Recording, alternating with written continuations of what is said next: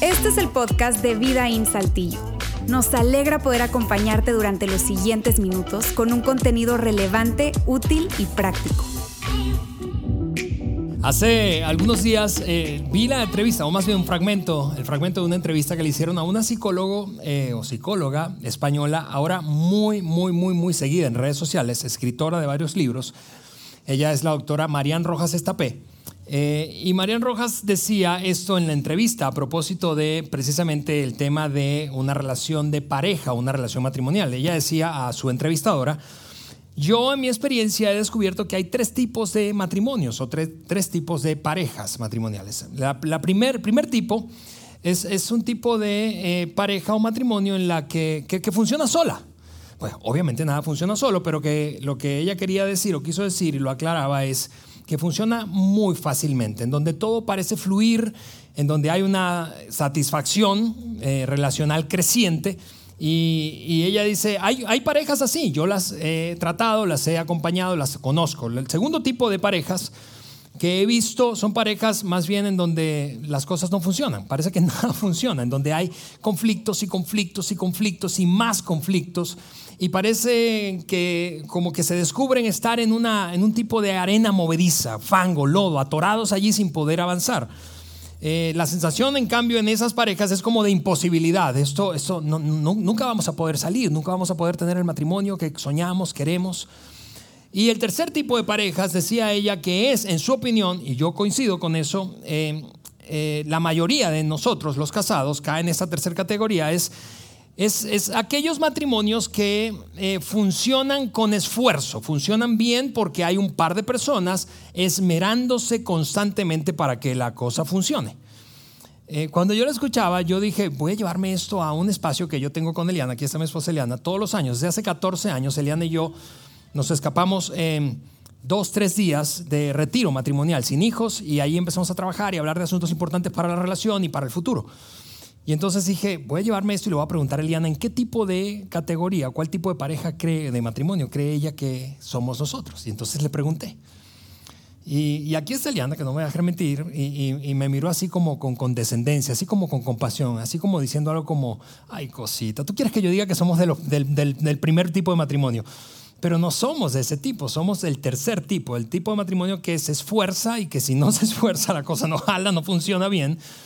Y honestamente yo quisiera pararme aquí, ¿verdad? Y decirte, somos el, matrimonio que no necesita esfuerzo y, nuestro matrimonio es, es, inmaculado, perfecto, magnífico, pero además de que evidentemente para ti eso sería una mentira, ¿verdad? Honestamente, eh, esa respuesta de Eliana revela creo que dos cosas. Número uno, los hombres, hombres que están aquí casados, típicamente nosotros vemos el estado de nuestra relación matrimonial mejor de lo que realmente está. ¿Sí o no, mujeres? ¿Verdad? Que ellos piensan, nosotros pensamos, no, está magnífico, esto es perfecto, esto es como el paraíso, Adán y Eva, pues somos nosotros. Pero ella dice, no, nada que ver, hay que resolver esto, esto, esto y esto. Así que por una parte confirmó eso, que yo soy mucho más optimista o Eliana es mucho más realista, no sé. Pero lo segundo que confirmó es, es el hecho de que el matrimonio, amigos, es, eh, como es algo de tan tan, valioso, tan valioso. Honestamente, yo creo que mientras hablábamos Elena y yo en el retiro y pensábamos en este tema particularmente, yo creo que yo no quisiera que nuestro matrimonio fuera del tipo de que todo fluye sin esfuerzo. Y te voy a explicar por qué. Porque seguro coincides conmigo que aquello a lo que, que, cae en la categoría de sin esfuerzo y que lo tengo sin, sin hacer grandes sacrificios, sin, sin, sin, sin procurar eh, determinadamente que haga, encontrar la manera, soluciones, sin repararlo, sin, sin prepararme. Eso eventualmente hace que no valoremos eso que está en una categoría de fácil. ¿Sí o no? Es decir, aquello que es fácil, aquello que es fácil, y tenemos dichos para eso. Lo que fácil viene, ¿sí? Eh, tenemos dichos para eso. Es aquello que, que cae en la categoría de fácil, no lo valoramos o terminamos probablemente no dándole el valor que realmente tiene. Por eso es que, hablando de matrimonios o de relaciones en pareja, una, un dicho popular también es que no valoramos lo que tenemos hasta, hasta que lo perdemos, ¿verdad? Así que eh, mientras hablamos Eliana y yo de eso, y pensaba yo en este tema, estábamos en nuestro, eh, retiro matrimonial, me escapé muy tarde en las noches para preparar, terminar de preparar el mensaje, pero, pero mientras hablábamos yo pensaba, yo no, yo no quiero que nuestra relación, no queremos que nuestra relación caiga en la categoría de fácil. Sí, que fácil es estar casado. No, queremos que, que, requiere esfuerzo de nuestra parte. ¿Por qué? Porque como yo he aprendido de un autor que es la razón por la que me vine a, a vivir a México hace 14 años, y hoy tengo la fortuna, el privilegio de seguir trabajando con él, ahora más cerca suyo, el doctor John Maxwell. Eh, Maxwell dice que todo lo que vale la pena es cuesta arriba. De hecho, él hace esta, esta, este ademán. Todo lo que realmente vale la pena es cuesta arriba. Vamos, las cosas que son cuesta abajo, que te relajas y las, las obtienes, alcanzas, no valen la pena. Lo que vale la pena es eso que está allá arriba y para subir hay que esforzarse. Y creo que el matrimonio cae dentro de esa categoría. Estamos hoy comenzando una serie, como lo decía más temprano Alex Fernández, de dos domingos. Es una serie súper corta, de dos domingos, en la, en la que estamos aprovechando el tema, ¿verdad?, que hay en el ambiente de relaciones, romance, matrimonio, para hablar hoy de matrimonios y el próximo domingo vamos a hablar de, eh, o hablar a los solteros, para que entonces abordemos el tema de relaciones románticas, citas eh, entre solteros. Y si tú estás aquí soltero, entonces dices, bueno, voy a hacer checkout, voy a desconectar porque ya esto no es para mí. No, no, no, no, no lo hagas tan rápido porque dame oportunidad porque estoy seguro que esto que conversaré contigo hoy va a serte útil. De hecho, honestamente creo que está llegando a tu vida en el mejor momento que puede llegar porque no estás casado aún. Así que eh, los casados no me van a dejar mentir. Lo que voy a entregarte a lo largo de este mensaje es oro molido para que te prepares y entres mejor al matrimonio. Así que Pensando en eso, entonces, déjame mencionar rápidamente una idea que le capturé a un autor al que admiro mucho. Es un autor y pastor eh, que vive en, Nueva York. Ahora está muy enfermo de un cáncer terminal en el páncreas. Él se llama Timothy Keller. Timothy Keller dice a propósito del matrimonio que él cree que el matrimonio es como un laberinto. Yo no sé si alguna vez tú has sido o has estado en un laberinto jugando un juego que involucre meterse en un laberinto. Bueno, él dice, en un laberinto tú puedes experimentar, tú sabes, la desesperación de no encontrar la salida. Si estás atorado y no sabes por dónde ir y intentas, intentas y estás, te sientes cada vez más perdido, más extraviado y por lo tanto con menos esperanza o más desesperación. Pero en otras ocasiones estar en un laberinto es emocionante, ¿no es cierto? La, la emoción de descubrir la ruta, la salida. Y cuando avanzas entonces dices, eh, eh, lo logré. Bueno, él dice, el matrimonio, creo, dice Timothy Keller, es como un laberinto. A veces nos sentimos así, emocionados por lo que estamos experimentando y el avance que sentimos que tenemos. Otras veces es, desesperante, es, es, frustrante, es, es incluso como, como tú sabes, esa, esa sensación de, ¿cuándo se termina este mal sueño? Este, este, momento, y no digo en general todo el matrimonio, pero hay etapas en, la vida matrimonial en donde tú dices, ¿cuándo se va a acabar este, esta etapa que estamos viviendo? Porque realmente creo que no aguantaría mucho más. A, propósito de eso, de, ese concepto de Tim Keller, el, el, rey Salomón, que fue el tercer rey de Israel, del Israel antiguo, escribió esto más o menos por allá hace unos 3.000 años. Mira lo que escribió, es increíble, hablando de ese concepto de laberinto. Él dijo, el hombre que haya esposa encuentra un tesoro. Imagina eso. Algunos hombres están pensando, bueno, le faltó un adjetivo, es que haya una buena esposa. Pero bueno, eso es otro tema, no corrijamos a Salomón. El hombre que haya esposa haya un tesoro y al mismo tiempo recibe el favor de Dios. Salomón básicamente está diciendo, amigos, el matrimonio cuando funciona bien es una chulada. ¿Sí o no? Casados que están aquí. Cuando funciona bien el matrimonio es una bendición. Uno dice, no puede ser, esto es lo mejor que me ha pasado en la vida. Por otra parte, el mismo Salomón escribió esto hace tres mil años y cachito también. Una esposa que busca pleitos es tan molesta como una gotera continua en un día de lluvia. Ahora, mujeres, no se molesten conmigo, no se preocupen que yo voy a ser un ofensor equitativo de género. Ya voy contra los hombres, ¿está bien? Pero lo que quiero decir en principio es, Es, es, así, el matrimonio no es una línea, tú sabes, como, como diagonal ascendente, vamos de gloria en gloria, de victoria en victoria, todo el tiempo. No, hay veces que tú estás en un valle, en un valle oscuro, y no sabes cuándo se va a acabar ese valle. Hablando de ofensas equitativas de género, aquí les va una, hombres. Les voy a poner un versículo aquí en la pantalla. Es mejor pisar caca de perro fresca o tener piedras en los riñones que casarse con un hombre que sea un patán egocéntrico y narcisista. Eso dice Primera de Alejandro 2.1. Pero, y la versión es esta, amigos. Estas iniciales que están ahí es, debería estar en la Biblia. ¿Sí o no, mujeres? ¿Sí o no debería estar eso en la Biblia? ah. Perdón, te insulté y ni te diste cuenta. Así que el punto es, insisto, el matrimonio es, es, una maravilla cuando funciona bien, pero es una pesadilla cuando no funciona bien. Eh, por lo que hoy quiero hablar de qué es eso que hace funcionar bien un matrimonio. Y obviamente eh, voy a pecar de simplista, ¿verdad? Porque hay muchas cosas que hacen que un matrimonio funcione bien. Muchas cosas. No me da tiempo en los 50 minutos, 55 minutos que me dan los muchachos para predicar cada domingo, que me invitan. Por eso me invitan tan poco, porque predico muy largo. Pero no me va a dar tiempo de, explicar, de abordar un montón de características que tienen los matrimonios que funcionan bien. Pero voy a compartirte una cosa, una sola cosa que en mi experiencia, en mi observación, he identificado que tienen cada matrimonio que conozco que funciona bien. Cada matrimonio que, conozco que funciona bien tiene eso en común.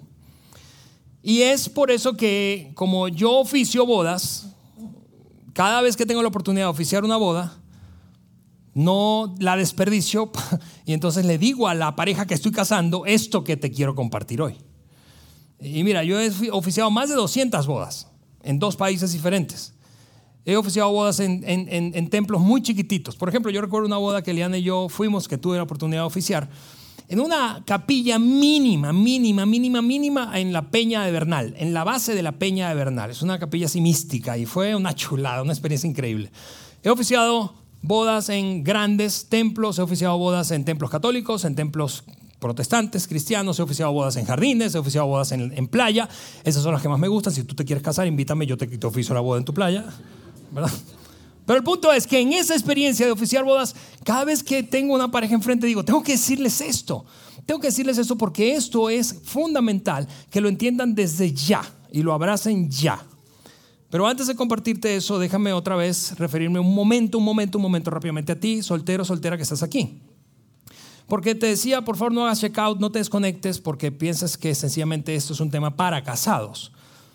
Porque lo que voy a compartir no solamente lo vas a recibir en un momento ideal, en, el mejor momento creo de tu vida, antes de casarte, sino que se conecta con una pregunta que consciente o inconscientemente tú te haces.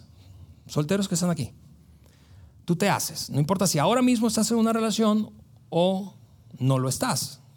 Eventualmente te vas a hacer esta pregunta o una versión alternativa de esta pregunta. Y la pregunta es, ¿cómo encuentro a la pareja ideal? ¿Cómo? ¿Es en una app? ¿Es en Tinder? Swipe right, swipe left. ¿Es aquí en la iglesia? Hay muchos que fuimos a la iglesia buscando parejas. Porque pensamos, ahí debe haber alguien que se porte bien, porque los que conozco se portan muy mal. Eh, eh, ¿Cómo? ¿Cómo encuentro a la pareja ideal? Solteros que están aquí. Esta es una pregunta con la que tú te has encontrado lidiando, batallando. Probablemente lo has hablado con alguien o no, no lo sé, pero yo voy a responderte esa pregunta aprovechando las palabras de un maestro, es un profesor de ética de la Universidad de Duke. Su apellido no lo puedo pronunciar, así que te voy a dar la oportunidad para ver si tú sabes pronunciarlo, no puedo. Y no quiero que me bulen aquí en público por mi mal inglés, no sé si es inglés, alemán, no sé qué es, holandés, lo que sea este hombre, pero Stanley dice esto.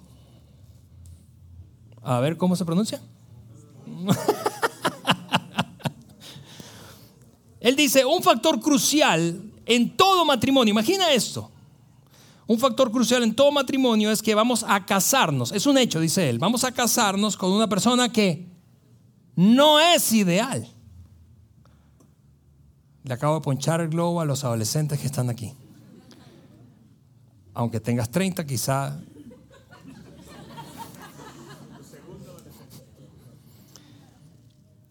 No, te no vas a casarte con una persona ideal. El, sueño, la fantasía infantil, déjame decirlo por darle el, mejor adjetivo que encontré. La fantasía, el sueño infantil de la persona ideal, no lo decimos ahora sí porque es muy cursi, pero del príncipe azul, de, de mi caballero andante, o de esa mujer magnífica, pura, inmaculada, ¿verdad? Perfecta, bien portada, de valores, de su casa. O sea, es toda esa ese estereotipo de ideal que hace que tú y yo pensemos, esto sería ideal. Ok, no va a ocurrir. No va a ocurrir. Y mejor que lo sepas ahora, antes de casado, que después de casado, ¿sí o no?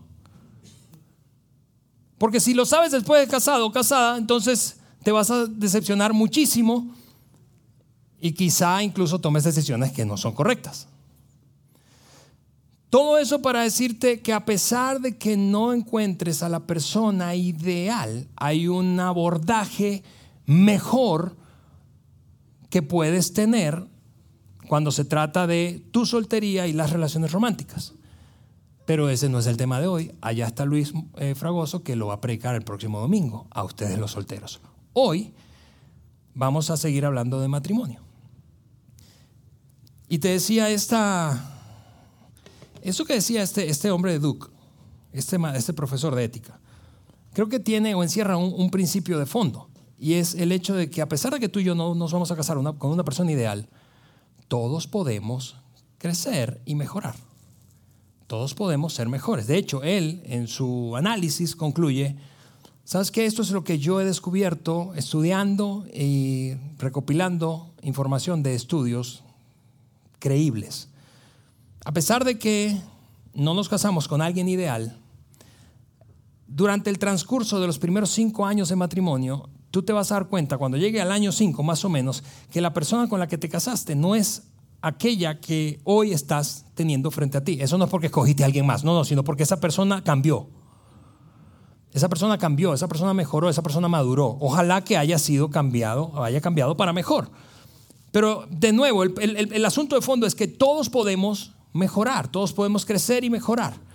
Y eso es una gran noticia para los solteros y es ciertamente una gran noticia para los casados, que hoy no tienen la sensación de que su relación es una gran relación. Así que hablemos de eso que te decía, le digo a los matrimonios o a los novios, a las parejas que estoy teniendo la oportunidad de casar cuando oficio una boda. Eso es lo que les digo. Y que atiende a un asunto de fondo y por lo tanto fundamental. Cada vez que tengo la oportunidad de casar a alguien, comienzo en, las primeras de cambio haciendo una pregunta. ¿Qué es el matrimonio? ¿Qué es? ¿Qué es para ti el matrimonio? ¿Qué es para mí el matrimonio? ¿Qué es para nuestra sociedad el matrimonio? ¿Qué es para tu familia el matrimonio? ¿Qué es para ti el matrimonio? ¿Qué es para ustedes dos que se están casando el matrimonio? ¿Qué es para ustedes que están aquí que están casados el matrimonio? ¿Qué es? ¿Y por qué esa pregunta es tan importante? Porque la forma en la que tú y yo interpretamos o respondemos esa pregunta determina la manera en la que nos relacionamos con el resto. Déjame decirte eso otra vez. La forma en la que tú y yo respondemos esa pregunta determina la manera en que me relaciono con otros. La forma en la que yo respondo esa pregunta no solo determina la, la manera en que me relaciono con Eliana, sino con mis hijos, con Isabela, mi hija, y con Andrés, que anda por allí, escondido ya lo vi, mi hijo. Pero no solo eso, sino que determina la forma en que me relaciono con las parejas de ellos cuando las tengan, que espero que no sea pronto. Pero no solo eso, sino que determina la manera en que me relaciono con otras mujeres, con gente del sexo opuesto. La forma en la que yo respondo esa pregunta determina la manera en que me relaciono con otros. Eso es cierto para ti, soltero soltera. La manera en que tú respondes a esa pregunta, entonces determina tu abordaje relacional románticamente hablando. Ahora, en mi observación te decía y experiencia, eso es lo que he notado, que hay básicamente dos maneras de responder esa pregunta. Y sí, yo sé que suena pretencioso, pero te voy a decir, yo creo que hay una manera incorrecta de, responder esa pregunta y yo te voy a decir la correcta. Y no porque yo te lo voy a decir, sino porque vamos a rescatar una declaración poderosísima que Jesús hizo hace dos mil años acerca del matrimonio. Y de allí vamos a colgarnos para responder esta pregunta. Pero primero, te digo lo que he observado. La mayoría o un número creciente de parejas hoy responden esa pregunta, aunque lo verbalicen así o no, pero su comportamiento lo dice creen que el matrimonio es una especie de contrato. Un contrato. Ahora, yo no sé si tú has firmado un contrato, seguramente al menos estás familiarizado, has visto algún contrato. Quizá lo has firmado, o has firmado muchos, o has visto algún contrato. Recientemente yo tuve la oportunidad de firmar dos contratos, dos, casi al mismo tiempo. Uno en el que siendo propietario de un bien inmueble, actuaba como arrendador y rentaba ese bien a otra familia, a un hombre, con su esposa e hijos. Le renté un bien mío. Y otro en donde yo fui el arrendatario. Yo pago o eh, decidí pagar una renta para poder gozar de un bien inmueble que no es mío. Increíblemente, increíblemente me sorprendí que en ambos casos, aunque la cachucha era muy diferente, ¿estás de acuerdo, verdad? Aquí soy dueño, aquí no soy dueño. En ambos casos me sorprendí persiguiendo exactamente lo mismo. ¿Qué? Ampliar la cantidad de derechos que tengo en el documento. Disminuir la cantidad de responsabilidades que tengo. Porque yo quiero proteger mis intereses y los de mi familia. Así que cuando renté, ojalá no esté quien me rentó por aquí, todavía ser desgraciado aprovechador. Pero cuando renté, yo estoy velando para que el contrato me favorezca a mí como dueño. ¿Sí? Y tú podrás decir, pero Gandaya, no, ¿por qué no usaste el machote de aquel contrato para ese? No, porque en este yo no quiero tantas responsabilidades. Pero ese soy yo que soy un perverso aprovechador, ¿verdad? Tú jamás harías eso. La cosa es que eso funciona cuando se trata de un contrato comercial. Seguramente funciona bien. Es decir, la meta en un contrato es protegerte, protegerte, protegerte, protegerte, proteger tus intereses, velar por tus asuntos, por tus bienes, por, minimizar, te repito, la cantidad de responsabilidad que tienes y aumentar, ampliar el scope de los derechos que hay en esa relación con esa persona. Eso puede funcionar en una relación comercial, te repito, pero no funciona en el matrimonio. Y no funciona el matrimonio sencillamente porque si yo le entro al matrimonio creyendo o asumiendo que es un contrato, es una relación contractual, está bien, si tú te portas bien, yo me porto bien, pero si te portas mal, aquí hay tres cláusulas que me dan una puerta de salida. Lateral o trasera, ¿verdad? Si Eliana se porta bien o, Eliana considera que yo no me porto bien, entonces ella también tiene cláusulas de salida. Entonces, cada uno está. ¿Por qué no funciona el matrimonio? Te digo, porque cada uno estaría velando por sus propios intereses, por sus propios derechos, y no, no actuaría sacrificialmente, o al menos no lo haría si no le conviene. Si le conviene, se sacrifica. Si no le conviene, no se sacrifica. Entonces yo toleraría ciertas cosas, pero, pero después de, de un punto diría, no, ya no más. Entonces, quien ve hoy el, matrimonio como un contrato, te repito, es un asunto de fondo. El problema es que inconscientemente le entramos al matrimonio pensando, bueno, si te portas bien, pues sí, eh, habrá todos estos beneficios.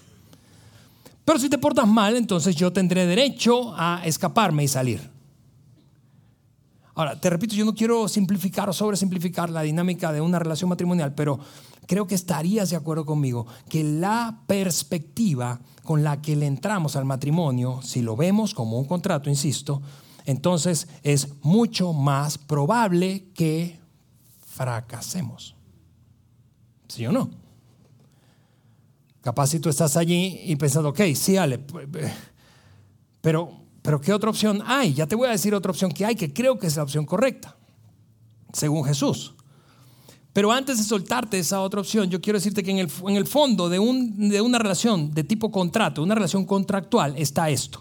Un contrato básicamente se fundamenta, se para, se sostiene sobre la desconfianza mutua. No confío en ti. Tú me vas a fregar y me tengo que proteger. Entonces, como me tengo que proteger, entonces déjame levantar ciertos, ciertas cláusulas, murallas para protegerme. Protegerme a mí y mis intereses. y, y capaz si tú dices, bueno, Ale, yo no sé si eso es así. Ok, déjame mencionar solo un ejemplo. Sé que va a ser muy complicado que lo mencione y me voy a meter en problemas seguramente, pero, pero, pero, pero no, no, para juzgar absolutamente nadie, lo voy a decir, pero, pero creo que es una, una evidencia práctica contundente de que en nuestro país, voy a hablar de nuestro país, de México, muchos nos casamos viendo el matrimonio como un contrato. Te doy un ejemplo. Cuando tú te casas o ves gente casarse, y cuando se trata de sus posesiones, ¿se casan con bienes? Ah, mira. ¿Por qué? Yo sé que tú tienes argumentos y yo no quiero criticar tus argumentos, ¿está bien? Seguramente hay argumentos tributarios, hay razones crediticias, hay, hay un montón de razones y yo las respeto, ¿está bien? Solo quiero señalar a modo de ejemplo que le entramos al matrimonio de una vez con una cláusula y una puerta trasera. En este caso, cuando se trata, se trata de nuestros bienes. Sí, yo soy toda tuya, yo soy todo tuyo, pero mis cosas no son tuyas. O, o, al menos, si te portas bien, bueno, te puedo, pero si te portas mal, definitivamente no. ¿Te, ¿Te, das cuenta que eso en qué se basa? ¿En confianza mutua? No. Sí, insisto, tú puedes señalar sistema como responsable, es que este sistema está hecho para eso. Está bien, está bien.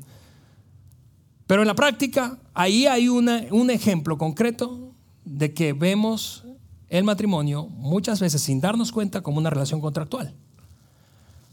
Ahora, ¿cuál es la otra opción? Tú dices, ah, pero, pero ¿cuál es la otra opción? Ver el matrimonio no como un contrato, sino como un pacto. Un pacto. Un pacto no es condicional. Y esa es la gran diferencia. Un pacto no es contractual. Si tú cumples esto, yo cumplo aquello. Un pacto es incondicional. No es muy popular la palabra y mucho menos la práctica de pactos en la actualidad, pero en el pasado sí. En el pasado las relaciones entre personas giraban alrededor de pactos, no de contratos, porque no había documentación escrita. En la antigüedad había palabra dada. Había una palabra, me comprometo a hacer esto, esto y esto. Y en todo caso había testigos que confirmaban que yo hice ese compromiso o asumí esa responsabilidad. Ahora, si, una, si un contrato se basa en la desconfianza mutua, ¿en qué crees que se basa un pacto? A ver, como el auditorio no es tan grande, yo quiero escucharles. En la confianza mutua. ¿Alguien más? En el compromiso mutuo, amigos. No en la confianza mutua. Y eso no quiere decir que no, debamos procurar la confianza mutua. Pero el fundamento de un pacto no es la confianza mutua, es el compromiso. De hecho, es tan así, históricamente ha sido tan así, cuando se trata del matrimonio, solo que se ha diluido como en medio de nuestra cultura porque es básicamente un cliché lo que hacemos con nuestros votos matrimoniales. Pero cuando tú y yo, casados que están aquí, pronunciamos votos matrimoniales, ¿qué dijimos? dijimos algo como esto, alguna versión de esto, te tomo como mi legítima esposa para amarte, cuidarte y consolarte, ya sea en riqueza o en pobreza, en salud o enfermedad, hasta, hasta que qué, hasta que empiezas a portarte mal. Cuando te empiezas a portar mal, ahí, vámonos.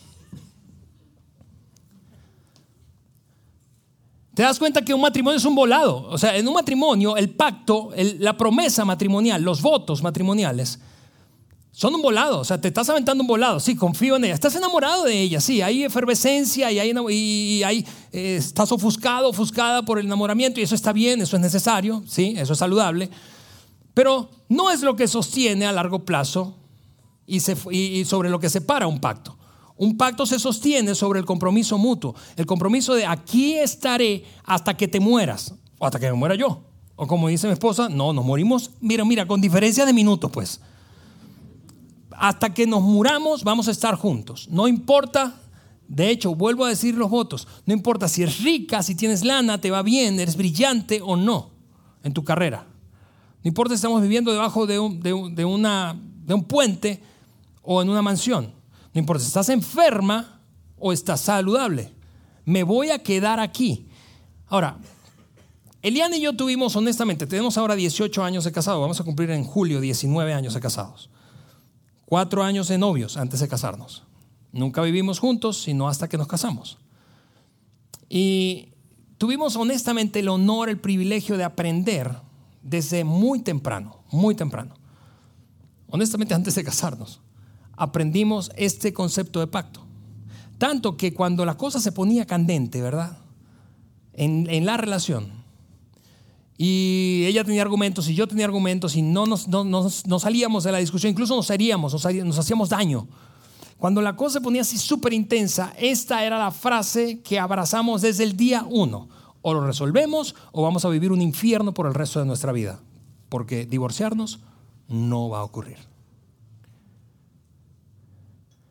No nos vamos a divorciar. Tendremos que encontrar una salida o abrazar la idea de que esto será una pesadilla y un infierno. Pero no hay puerta lateral ni trasera. Ahora tú puedes pensar escuchándome, a ver, Ale, pero yo no soy un mártir y yo no quiero estar en una relación por mucho tiempo en la que no me sienta feliz. Y yo te entiendo, es razonable esa reflexión. Honestamente creo, honestamente creo que debajo de esa reflexión, de ese tren de pensamiento, hay una pregunta que no verbalizamos mucho. Quizás porque no nos damos cuenta o porque es incómodo, pero la pregunta es, ok, está bien, tú dices, yo no voy a martirizarme, yo no voy a estar en, en una relación matrimonial que me haga infeliz, ¿sí? Por mucho tiempo, no voy a estar. Entonces empiezas a hacerte una pregunta sin verbalizar. La pregunta es, ¿el divorcio hace feliz a la gente? Mira, culturalmente, a lo largo de décadas, probablemente siglos, nuestros padres, abuelos, bisabuelos, tatarabuelos, usaron mucho, seguimos usándola, felizmente casados, ¿sí o no?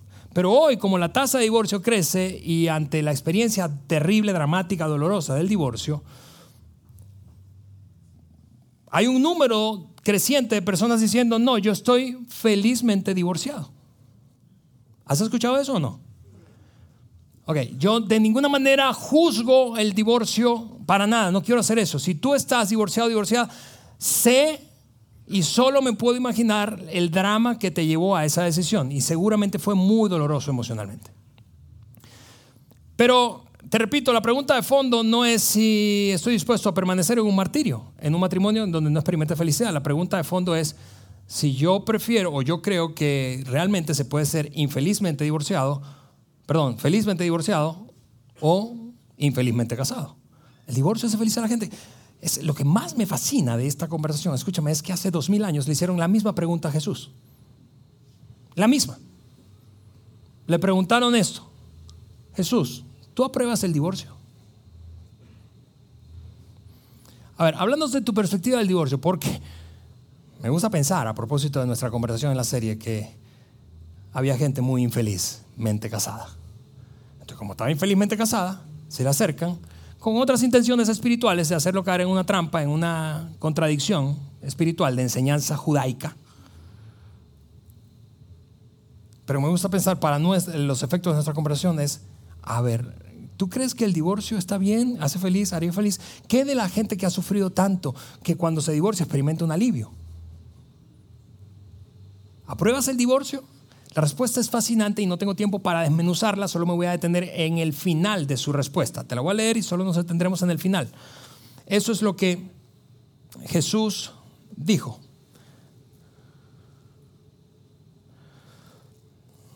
Jesús dijo. Espérenme para encontrar el versículo, porque si no lo encuentro es difícil leerlo, ¿verdad?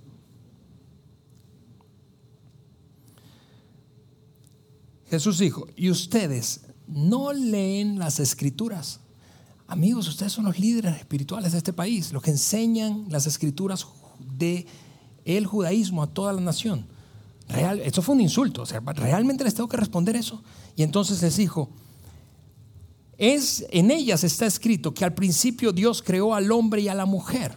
Dios creó al hombre y a la mujer y que el hombre debe abandonar al padre y a la madre para unirse a su esposa. Algunos padres están diciendo, oye, que lo escuche mi hijo casado que no se quiere ir de la casa con su esposa, pero bueno, eso es otro tema. Los dos serán uno, no dos, y aquí está la frase en la que me quiero detener. Y ningún hombre debe separar lo que Dios juntó. La perspectiva de Jesús y lo que le digo a los matrimonios cuando estoy oficiando una boda básicamente es esto. El matrimonio según Jesús es un pacto, amigos. Es un pacto que se basa en el compromiso mutuo permanente. Permanente. Permanente. Porque es solo cuando una pareja, a modo de la ilustración, tomando la ilustración de Timothy Keller, del laberinto, está en, un, en una, viviendo una realidad en la que no hay otra opción sino resolverlo, es que lo resuelve. Déjame repetirte eso. Solo cuando una pareja está frente a la realidad que ha decidido abrazar de que no hay otra manera sino resolviendo esto o viviendo un infierno, entonces es que dice, ok, lo resolvemos. Yo sé que esto es especialmente pesado si tú hoy estás viviendo una, en una relación en la que te consideras, está, eres infeliz o ya te divorciaste. O te divorciaste, estás vuelto a casar y estás, estás viendo cómo se repite la película. Yo sé eso y por eso quiero aclarar rápidamente, rápida, rápida, rápidamente que esto es una aclaratoria, triple aclaratoria. Número uno, esto es para seguidores de Jesús, amigos. Es una enseñanza de Jesucristo. Si tú no te consideras un seguidor, una seguidora de Jesús, eso es una opción para ti. Puedes no escogerlo, tú no estás obligado. Además, yo no tengo el derecho de decirte, hablarte de esa manera. Tu vida te pertenece y puedes hacer lo que quieras con ella, desde el punto de vista de relación matrimonial. Y en todo sentido, pero hoy hablando de matrimonio. Así que eso es opcional. Ahora, si me preguntas si sin ser seguidor de Jesús eso funciona, definitivamente te diría y te animaría a hacerlo, pero de ninguna forma lo veas como obligatorio. Número dos, si tú estás aquí y te repito, te divorciaste y fue un drama o probablemente te volviste a casar, y entonces escuchando esto, y eres un seguidor de Jesús, y escuchando esto dices, no manches, y, empieza un torrente de preguntas, ¿y esto? ¿Y qué onda con esto? ¿Y, ¿Y, esta decisión que tomé? ¿Y esta experiencia que viví? Ok, quiero decirte algo, la gracia divina es lo que hay para ti. Gracia. Eso es, Dios arropa todos tus, todas tus experiencias pasadas equivocadas, todos sus errores, tus pecados, todo, todo lo, arropa con su gracia y te da otra oportunidad. Y otra oportunidad. Y otra oportunidad. Y por cierto, solo se lo estoy diciendo a los que ya se divorciaron, no a los que están casados ahorita.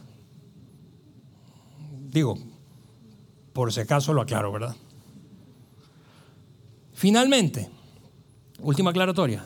Escuchando todo esto, si tú dices, Sí, Ale, pero lo que pasa es que yo estoy en medio de una relación de abuso físico o sexual, de maltrato y violencia. Yo te tendría que decir, eso es un delito, huye de esa relación y denúncialo. ¿Está bien? Ahora, haciendo esa aclaratoria, regreso a la mayoría de nosotros, como decía Marian Rojas Estapé, que tiene un matrimonio que requiere esfuerzo o que está en medio de dificultades y considera que está infeliz déjame darte argumentación rápidamente, rápida, rápida, rápidamente, en cuanto a la idea de permanecer casado o casada aun cuando te sientes infeliz. Porque eso es contraintuitivo, por decirlo menos. Tú dices, no manches, yo no soy un mártir, yo no soy una mártir, yo no quiero estar en una relación en donde yo esté infeliz. No me están pegando, no me están maltratando, pero yo no quiero estar en una relación que se caracterice por infelicidad. Ok, déjame entre muchos estudios, no tengo tiempo para contártelos, pero entre muchos estudios hay una, una escritora y una investigadora social que se llama Shaunti Feldham. Shaunti Feldham, Eliana y yo eh, eh, leemos mucho de ella y, y esto es lo que ella dice respecto a permanecer en una relación en la que no te sientes feliz, casados, casados, permanecer casados versus salirte y divorciarte, separarte y divorciarte. Shanti Feldham dice, los estudios dicen, sus estudios dicen, que aquellas parejas que decidieron permanecer casadas, aún sintiéndose infelices, cinco años después experimentaron un gran grado de felicidad. De hecho, su estudio dice que dos tercios experimentó una gran felicidad cinco años después. Otra manera en que ella lo expresa es esta. Ella dice, entre los que se calificaron o los que calificaron sus matrimonios como muy infelices, 8 de cada 10 que evitaron el divorcio estaban felizmente casados 5 años después.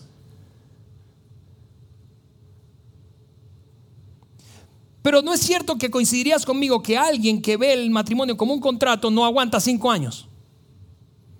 Infeliz.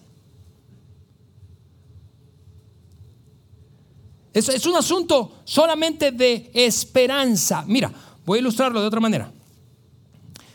Nat Geo, National Geographic, lanzó hace algún tiempo un show, reality, en el que seleccionaba aleatoriamente a un grupo de personas, diferentes etapas de vida, sexo, en fin, y los lanzaba a una inmensidad salvaje, es decir, un desierto, la Antártida, una selva, una jungla muy salvaje, vasto, no no tenían ellos más ropa que la que traían puesta, no tenían herramientas, no tenían alimento y no tenían refugio. La meta del programa era que ellos encontraran por sus propios medios la salida hacia la civilización y llegaran a un espacio civilizado.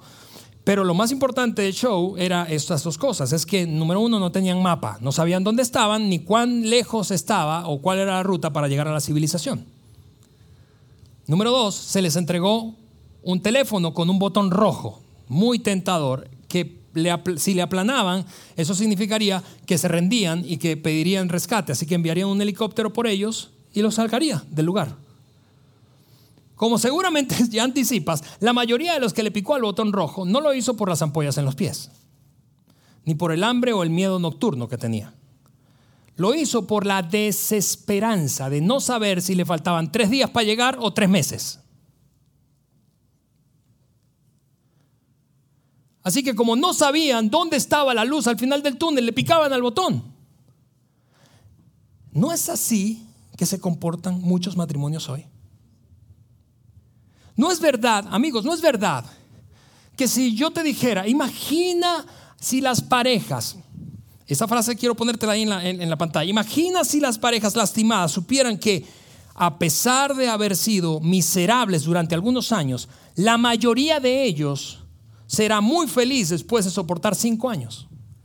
¿No es cierto que esas parejas, tú y yo anticiparíamos, se quedan? ¿Sí o no? Sí, es más, déjame personalizar eso. Si tú en este momento no tienes la relación que sueñas, que anhelas, sino que más bien estás frustrado frustrada y te sientes en alguna medida infeliz, si yo te dijera, ¿sabes qué? Te aseguro, te aseguro, te aseguro que en cinco años, si te quedas, en cinco años tu relación va a ser mejor. ¿Qué me dirías? Ah, bueno, yo le entro. La mayoría diría yo le entro.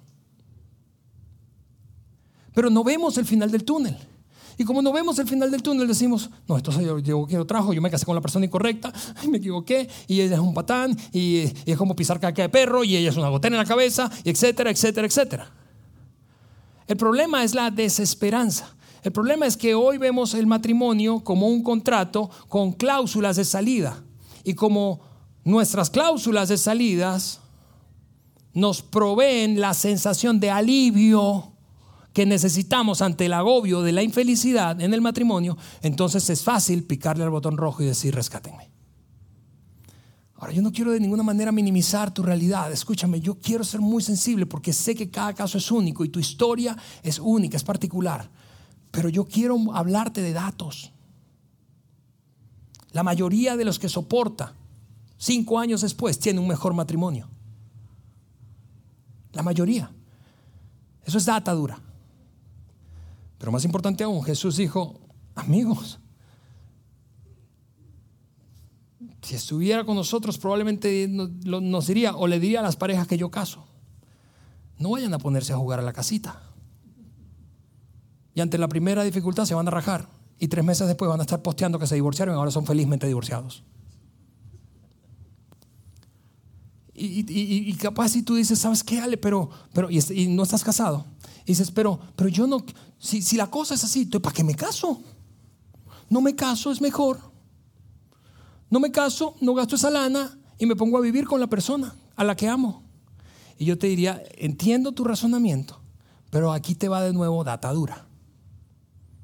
Los que optan por la unión libre o el concubinato como una prueba para confirmar su compatibilidad, luego de que se casan, tienen 60% más probabilidad de divorciarse que los que optan desde el principio por la salida tradicional del matrimonio como primera opción de convivencia. Pero tú puedes estar pensando, pero eso no importa, porque yo quiero vivir con alguien y nunca casarme. Ah, ahora déjame darte data dura de eso. Quienes optan por vivir en unión libre sin la idea de casarse en el futuro, escucha esto, tienen la lucha secreta, la lucha secreta. No declarada, no se verbaliza, no es común, no es popular y mucho menos es cómodo decirlo, pero la lucha secreta de por qué es que no se quiere casar conmigo, por qué no nos casamos, por miedo al compromiso. Vamos, tú no te imaginas la cantidad de mujeres que yo he escuchado decir eso. Después de 10 años de convivencia, de unión libre, pensar, ¿por qué no te quieres casar? ¿Por qué? Porque la pregunta de fondo es esa, amigos. La pregunta de fondo no es ¿por qué me tengo que casar? Es al revés, es ¿por qué no quieres? ¿Por qué no quieres casarte? Ahora, probablemente tú estás aquí soltero y dices, está bien Ale, pero ese no es mi caso. Y yo diría, te entiendo y aprecio que lo pienses y lo digas así. Y, lo, reconocer que sea una experiencia distinta para ti. Sin embargo, debo decirte con honestidad brutal, Tú no representas a la mayoría. Tú eres una excepción. Tú eres una excepción. Tú no eres la mayoría. La mayoría no vive eso. Tú considérate afortunado. Y si tú estás soltero aquí, yo estoy seguro, no solo que quieres una gran relación, sino que tratándose de probabilidades, te inclinarías a lo que te dé más probabilidad de éxito. ¿No es cierto? Tú no dirías, bueno, me voy a aventar. Yo sé que puede, hay una inmensa probabilidad de que no salga bien, pero me voy a aventar. Esa, amigos, la segunda decisión más importante que tú vas a tomar en tu vida es con quién vas a pasar el resto de tu vida. Termino diciéndote esto. El Nuevo Testamento, que es el resultado de la enseñanza cristiana, es decir, la enseñanza de Jesucristo, siguió señalando el valor y la, alta estima que debemos darle tú y yo al matrimonio. Y siento que eso es una cosa que estamos perdiendo y me da, me da, no miedo, me da, me da coraje. Quiero, quiero abrirte mi corazón con eso. Soy un apasionado, Eliana y yo somos unos, apasionados por el matrimonio. Me da, me da coraje la desvalorización que hoy hay respecto a la unión matrimonial como la primera y mejor opción para una pareja. Me da, me da coraje y te abro mi corazón. Aquí ya, ya estoy hablándote sin, sin pelos en la lengua. Me vuelve loco cuando escucho gente valorar, hablando de convivencia, de pareja, más otras opciones que el matrimonio. El Nuevo Testamento se puedes encontrarlo en varios momentos como resultado de esa enseñanza de Cristo. Puso en alta estima el matrimonio y nos desafió y nos inspiró y nos motivó a hacer lo mismo. Solamente voy a mencionarte uno porque no tengo tiempo. El autor del libro de Hebreos, uno de los últimos libros del Nuevo Testamento, dijo esto a los solteros en primera instancia. Honren el matrimonio. Y tú puedes pensar, soltero que estás aquí, ¿y cómo sabes que eso es conmigo, Alejandro? Ah, yo sé que eso es contigo porque enseguida nos habló a los que estamos casados. Honren los solteros el matrimonio y ustedes casados, manténganse fieles. Honren el matrimonio, solteros. Vamos, no te dejes seducir por una corriente fuerte de pensamiento en redes sociales o alrededor de ti, generacionalmente hablando, influenciada por tu generación, que dice que el, que el matrimonio es una cosa en desuso. No te dejes influenciar por eso. Si tú eres un seguidor de Jesús, si tú eres una seguidora de Jesús, tú fuiste llamado a honrar, a tener en alta estima. ¿Qué significa honrar? Soñar con un gran matrimonio, pelear por un gran matrimonio, prepararte para tener un gran matrimonio aunque llegaras a fracasar, soñar y pelear por eso. Casados que estamos aquí, tú y yo tenemos una oportunidad y por cierto una gran responsabilidad, cristianos que están aquí, tenemos una gran responsabilidad y una oportunidad de modelar las siguientes generaciones un gran matrimonio. Un gran matrimonio, porque de otra manera, escúchame, esto me da dolor. Y todos los días Elian y yo le decimos esto a nuestros dos hijos que están aquí rumbo a la escuela le decimos, la única manera de tener un mejor futuro es tener una familia más fuerte. Y no se puede tener una familia más fuerte sin un matrimonio fuerte. No se puede. Y eso no se trata de ningún libro. Yo soy hijo de una, vengo como resultado de un hogar monoparental. Yo soy una excepción, pero la mitad de los hijos nacidos hoy en América Latina están naciendo en un hogar en donde hay solamente uno de los dos porque se separaron. Probablemente, probablemente, porque nunca abrazaron la idea de que el matrimonio es un pacto, de que de aquí no nos saca nadie, sino con las patas para adelante, como dice un amigo nuestro. Me sacan muerto de aquí. Ese es el tipo de convicciones que necesitan las nuevas generaciones. Y es, amigos, con lo que yo quiero animarte. Yo quiero animarte. Yo quiero animarte a, luchar, a pelear, a soñar por un matrimonio mejor. Vamos, aguanta, aguanta ahí, aguanta, aguanta, no te rajes. En cinco años te aseguro que muy probablemente serás mejor. Tendrás un mejor matrimonio. No te rajes, no lo hagas, no lo hagas. Honra el matrimonio, honra el matrimonio. Tú vas a estar feliz de haberlo hecho. Vas a estar agradecido de haberlo hecho. Y tus hijos van a estar agradecidos de que lo hayas hecho. Así que eso es lo que quiero pedirte para terminar. Ahora sí me deschongué por completo, el pastor me va a matar. Pero quiero pedirte para terminar esto. Ahí. Y le mires a los ojos y le digas algo como esto. Lo que tú y yo tenemos es un pacto. No es un contrato, es un pacto. Es un pacto. Vamos, yo quiero ver a algunos que digan, tú y yo tenemos un pacto. Tenemos un pacto, no tenemos un contrato.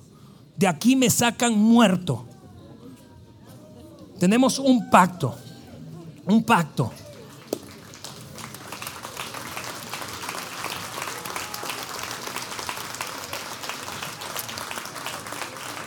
Señor, te damos muchísimas gracias. Gracias por tu bondad y gracias por tu amor infinito, Señor, que sigue recordándonos las cosas que realmente son importantes.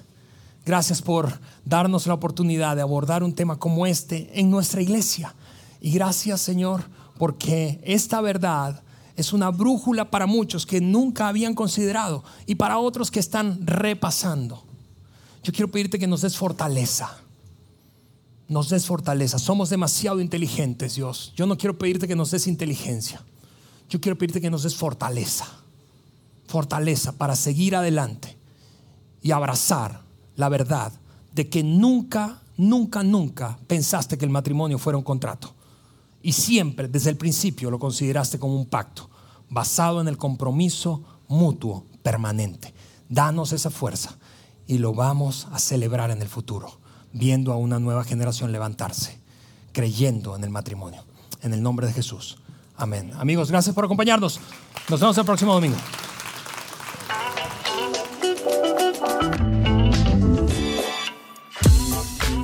conectado a los contenidos de Vida en Saltillo a través de nuestro sitio web y de las redes sociales. Muy pronto estaremos de vuelta con un nuevo episodio.